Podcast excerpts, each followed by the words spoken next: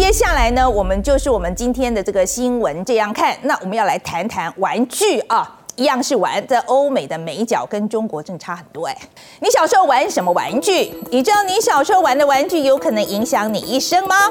我觉得有可能哎。我小时候要是认真一点玩大富翁，不过不是去玩什么拼字游戏啊，搞不好我现在有五六七八栋房子。不管你信不信啊，全球最大来自丹麦的玩具制造商乐高显然是相信的。乐高最重要的产品就是这个啊，乐高积木。你一定玩过吧？那你如果没有玩过的话，哎，至少是不是也看过电影啊？总之，这个被很多专家认为可以培养孩子创意的乐高积木呢，它的制造商乐高在十月十一号国际女童日这一天就宣布啊，今后不会再把玩具分成男生玩的或女生玩的玩具了。那乐高在声明稿里面就表示，乐高应该是一个透过创意启发孩子们信心、创造力跟沟通能力的游戏。所以乐高也非常的惊讶。那根据乐高自己的研究，有百分之七十六的父母鼓励自己的儿子玩乐高积木，但只有百分之二十四的父母会鼓励自己的女儿玩乐高。调查结果还发现，有百分之八十二的女生觉得啊，这个女生也可以踢足球，男生也可以跳芭蕾，但只有百分之七十一的男生。觉得这是没有关系的。在此同时呢，有百分之七十一男生表示，当他们在玩一般认为是女生在玩的玩具的时候，就很担心会被别人取笑。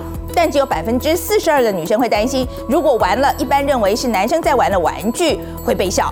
那研究的结果就是说，虽然孩子们还是会受到传统性别规范的影响，认为某些工作特别适合哪一个性别，但这个世代的女孩子比起男孩子来讲呢，更愿意去挑战这个观念，去尝试那些被认为是不适合自己性别的活动。女生呢，是真的反而比较不怕被笑的啊。那研究人员就表示啊，让孩子们自己决定想要玩什么，要怎么玩才是最重要的。那乐高的行销长也说啊，接下来的工作就是要鼓励孩子们去玩，在传统观念里面认为不适合他们性别的工作。举个例来说，要让小男生呢觉得，哎，玩芭比娃娃哦是 OK 的。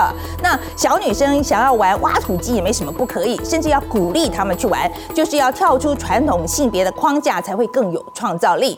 那这是乐高想要。消除性别刻板印象所做的努力，那差不多的时候啊，这个美国的加州正好也通过了一个新的法案，就要求呢各大零售商今后在贩售玩具或是儿童用品的时候，一定要区分啊，有一区它是不分性别的。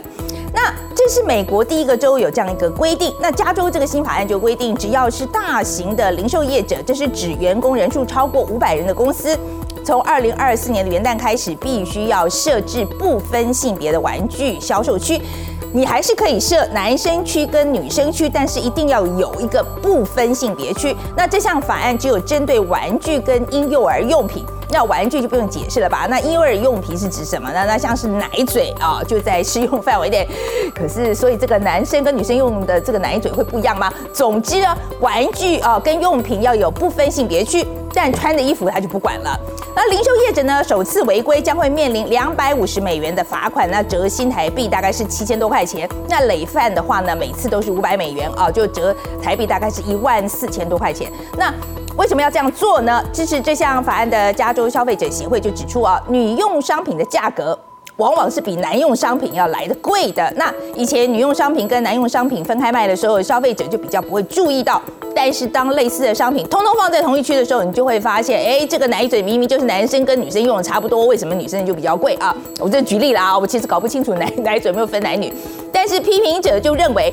加州政府这么做是要强化哦这个性别中立的意识形态。他们不只觉得呢政府管太多，还觉得这条法案已经侵犯到业者推销商品跟商品陈列的这个自由。那先不要管政府是不是管太多，实际上的情况就是这几年来服饰业早就已经朝这个就性别中立的方向靠拢了。不只有越来越多的这个消费者喜欢去性别友善的购物空间，最好是商品本身啊，买的这个东西本身就是性别友善的。那最近《纽约时报》才出了一篇报道，它标题就是 “The End of Gender”，性别区分的时代已经结束了。那这讲的是纽约刚刚举行这时装周，以往呢都会决定啊，明年要流行什么颜色啊、什么图案啊、什么款式，但是今年的秀最大趋势之一就是性别模糊化了。同一套衣服，男女朋友、老公老婆，哎，都可以穿。那很多设计师还刻意把男女模特就混在一起走秀。啊，没有什么男装女装的区别了。那时装杂志 Vogue 啊，在去年十一月就曾经发表过一篇题为《零售业的未来是无性别的》这个文章，认为将服饰分成两种性别的想法已经过时了。所以你觉得呢？哪一个方向会是世界未来的主流？你会给你的儿子玩芭比娃娃吗？留言告诉我。